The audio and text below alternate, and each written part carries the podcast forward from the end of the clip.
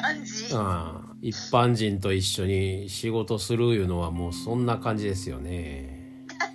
偽物にとらわれずに。本来の自分の意識でいながら流れ弾に打たれんように本来の自分をしっかり持って概念との、ね、戦う必要はないけど。うん。まあ戦いじゃないけど過去の自分との違いを見せるっていうかね、あそれだそれだ、うん、新しいニュータイプの自分を確認するっていう日々ですよね。うん。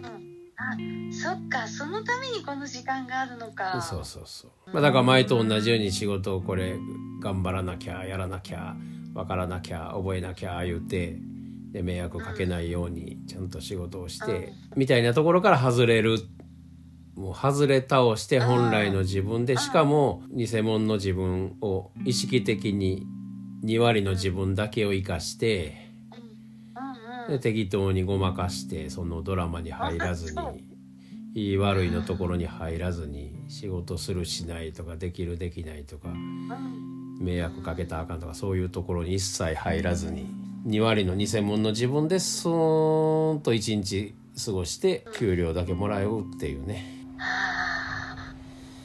まあ、そうしながら自分を研ぎ澄ましてるわけやからね。本来の自分を研ぎ澄ましてるわけで。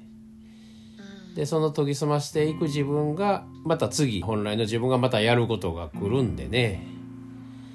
でまあそっちの方へあの意識は8割の意識はそっちへ向いとくっていうことですよね。非常事態明けた時にまあどんな講座をどういうふうにやろうかなとかね、小学生に対して愛とうん、お金の話、どんな話にしたら面白いかと思いますか、うんうん。山田さんに相談しなきゃとかね言って、半分コスプレして半分愛で半分お金っていう着ぐるみでも作ったんです。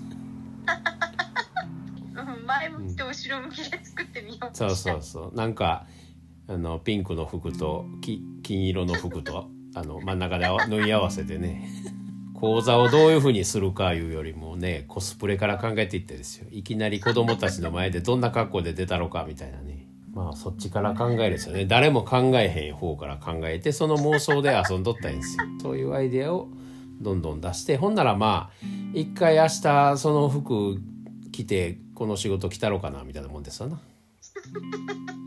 いろんな格好していったんですよ。ちょっとずついろいろ変えていったんですよ。ほんなら世界がどう変わるかいうことですよね。どういう反応しよるかとかね。うんどの時点で怒られるかとかね。どんどん頭そう頭ボサボサにしていくとかね。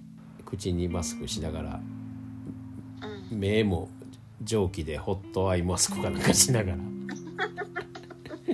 マスクだらけで仕事してみるとかね。アイマスクに模様なんか描いちゃってそうそうそう、うん、アイマスクしてアイマスクに目描いといたらいいんですよ。